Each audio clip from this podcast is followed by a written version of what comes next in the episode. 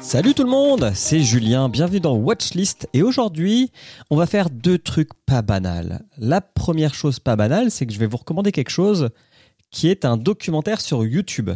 Et alors je sais pas comment ça s'appelle les séries documentaires parce qu'il y a un épisode toutes les deux semaines, mais on va euh, en parler un petit peu plus après. Et la deuxième chose c'est une question pour vous, est-ce que vous êtes déjà lancé un défi dans la vie au point de, alors je dirais pas de tout plaquer parce que c'est pas le cas de nos deux protagonistes, mais vraiment, comme on dit dans le langage des startups, de pivoter dans votre vie pour faire un truc qui n'a rien à voir avec ce que vous faisiez avant. Bon bah là on est dans un podcast donc je vais pas pouvoir vous entendre me faire une réponse, mais moi, à titre personnel, ça ne m'est jamais arrivé.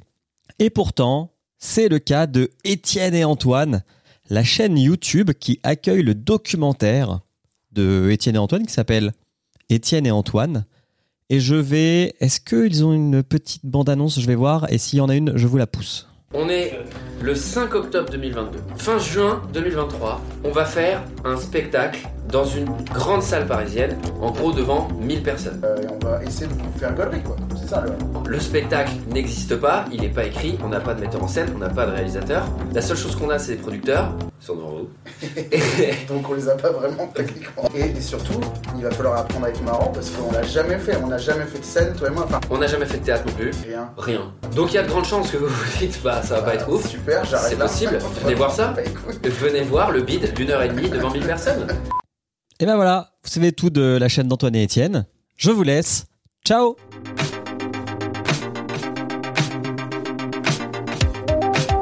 Était drôle ma blague ou pas? Est-ce que vous pensez que je peux faire la première partie d'Antoine et Étienne? Non? Bon. Alors, peut-être que vous l'avez reconnu, mais Antoine, donc euh, la personne qui présente le projet, c'est Antoine de deux heures de perdu. Donc si vous écoutez ce podcast, vous avez fait Ah ouais Je vois qui c'est. Et comme il le décrit, les deux n'ont jamais fait de stand-up. Ils ont fait de la scène parce que Étienne est DJ et Antoine a fait des lives au Trianon avec deux heures de perdu. Donc ce serait mentir que de dire qu'ils n'ont jamais fait de scène, mais ils n'ont jamais fait rire des gens sur scène. Ce qui est quand même quelque chose, je l'accorde, de différent.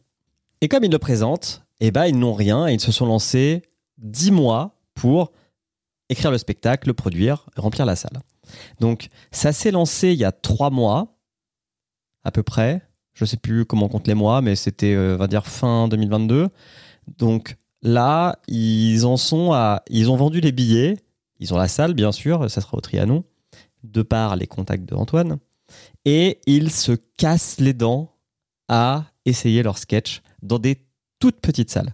Et un des premiers trucs qui m'a frappé en regardant cette euh, série documentaire, c'est que il est beaucoup plus simple, même si ça paraît pas évident, de faire rire une salle de 1000 personnes où on ne voit pas forcément le public, où il y a une sorte d'espace entre nous, que une scène d'un bar où il y a 10 personnes et que le public est à 50 cm.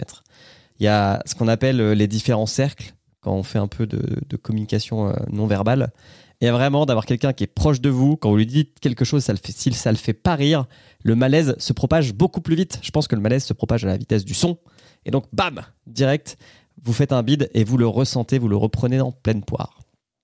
Et donc, toutes les deux semaines, au début, ils faisaient toutes les semaines, mais en fait, le rythme est vraiment euh, pas, pas tenable pour eux. Toutes les deux semaines, il y a une vidéo qui sort et qui, bah, du coup, documente l'avancement de ce projet. Et on est parti donc de deux mecs qui se disent, ouais, je vais écrire des blagues et je vais faire un spectacle, à maintenant, on en est à, ils ont ouvert un comédie club pour s'entraîner eux-mêmes. Ce qui est quand même un arc narratif qui est pas mal. Dans, dans le shonen, on est, on, on est sur une bonne progression, quoi.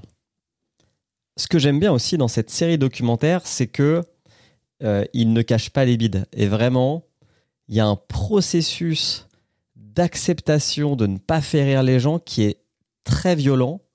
Et vraiment, je pense que les, sur les dix premières scènes, ouais, ils sont contents quand ils arrachent deux rires sur un sketch de cinq minutes, quoi. Et, et c'est du boulot.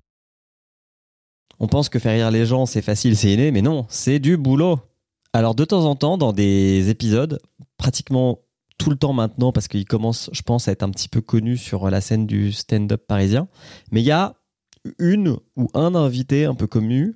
Il y a eu Fanny Ruvé, Ruvé, Rué, Rué. Putain, je sais même plus comment on dit. Il y a eu Thomas Dezer. Il y a eu euh, d'autres personnes. Euh, J'ai vu Tequila Tex dans un des derniers épisodes. Mais en gros, il y a des gens qui viennent euh, les aider un petit peu dans leur, dans leur truc. C'est plutôt cool.